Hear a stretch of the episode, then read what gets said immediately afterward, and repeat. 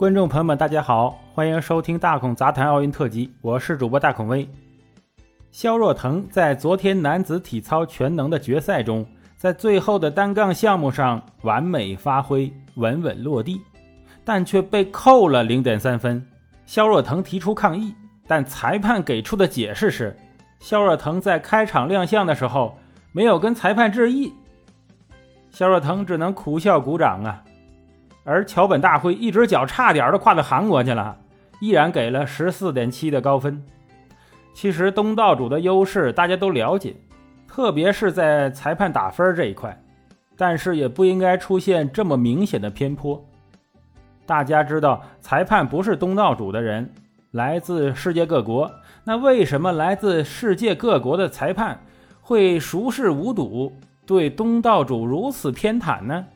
今天大孔就来聊一聊这个体育比赛，它绝非仅仅是运动员之间的较量，特别是奥运会这样的大赛，裁判心理倾向在比赛中引出的争议特别多，而争议中不少呢都是涉及东道主的。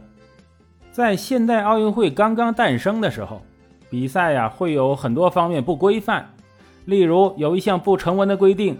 东道主啊，拥有派遣裁判的权利，裁判由东道主考察选择，这样选出的裁判呢，哎，特别是本国的裁判执法偏向东道主的可能性啊非常大。鉴于此，国际奥委会作出决定，从第五届奥运会开始，这个裁判员不再由东道主调遣啊，改由各下属国际单项体育联合会选派。但是这些担任辅助工作的裁判员，比如巡边员呐、司线员呐、记录员等，大都是由东道主派出。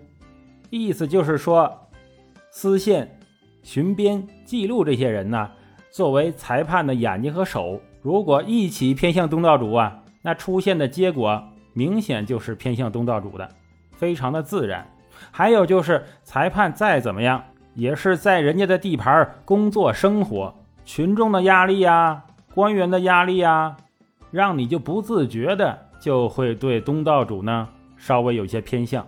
比如说，一九八零年莫斯科奥运会，好几项比赛都出现争议。男子三米板跳水比赛，苏联选手入水时水花大溅呢，只列第五，他以观众喧哗为由要求重跳啊，居然被允许了。重跳后居然夺得了冠军，而民主德国选手也要求重跳，但是被拒绝了。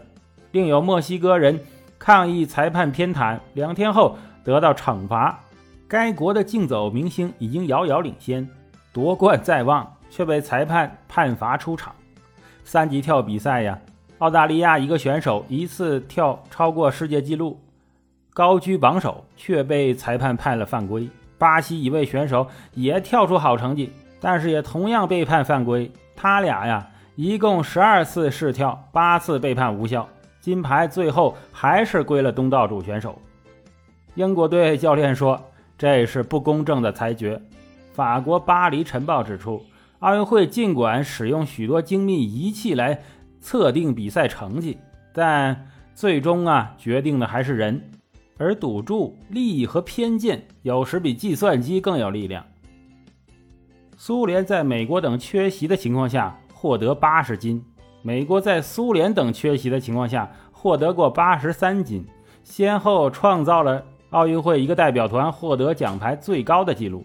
不能说与裁判作用无关，最明目张胆的要算1986年汉城亚运会的羽毛球赛，东道主队。在司线员的帮助下，先后打败了老牌的世界冠军印尼队和新的世界冠军中国队，被称为使用了司线员战术。这些司线员竟然在一局比赛中错判七个界外球。当时的羽坛巨星林水镜提出抗议，他气愤地说：“在汉城，你休想打败韩国人。”所以，这个事情到底发展的有多严重？要看东道主的脸皮有多厚了。哈比如汉城奥运会就证明某国呀真的不在乎这个国际社会对他的看法。总归呢这个事情只能是轻与重的问题。这个现象呢哎看来是没法避免。所以希望啊大家平常心还是那句话真正的英雄主义是认清了生活的本质却依然热爱生活。好了本期的大孔杂谈奥运特辑就到这里我是主播大孔威咱们下期再见。